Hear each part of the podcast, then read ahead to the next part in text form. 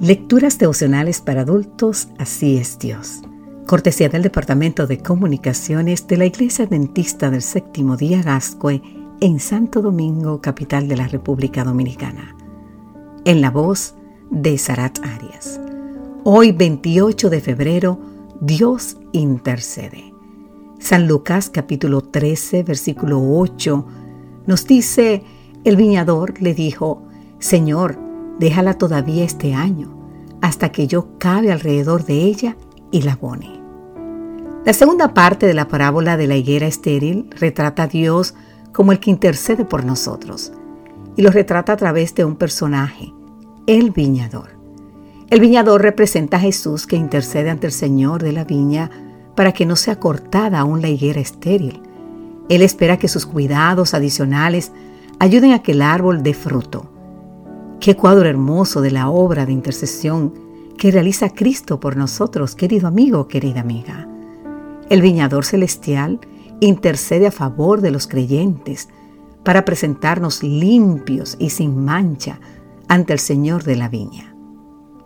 Déjala todavía este año, hasta que yo cabe alrededor de ella y la abone. Esta intercesión expresa el interés personalizado, el compromiso y la disposición a ayudar que tiene Cristo. Cuando Él intercede, se compromete a trabajar muy de cerca, con y en nosotros, para cambiar la situación que está poniéndonos en peligro espiritual.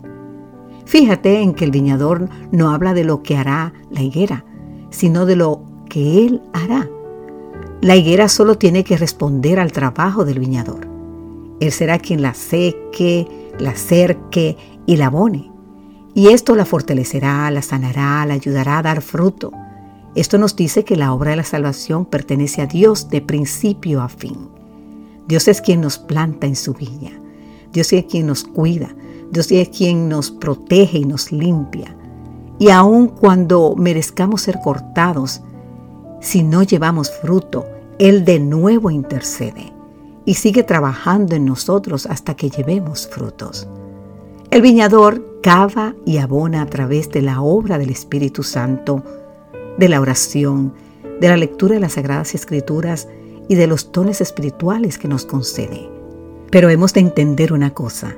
El viñador no pide que el juicio sea suprimido. Él sabe que es justo cortar la higuera. Lo que solicita es que se extienda el tiempo de gracia antes de que se aplique el juicio. Esta gracia no es para que la higuera sienta que ya no corre peligro de ser cortada, sino para que se concentre en cumplir con el propósito por el cual fue plantada. Cuando este tiempo de gracia, querido amigo, querida amiga, se cumpla, el dueño volverá a ver los resultados y dará la sentencia que corresponda. El mismo intercesor es claro en sus palabras, Lucas 13:9. Si da fruto, bien, y si no, la cortarás después. Querido amigo, querida amiga, nueva vez, aprovechemos la extensión del tiempo de gracia, porque muy pronto se terminará. Amén.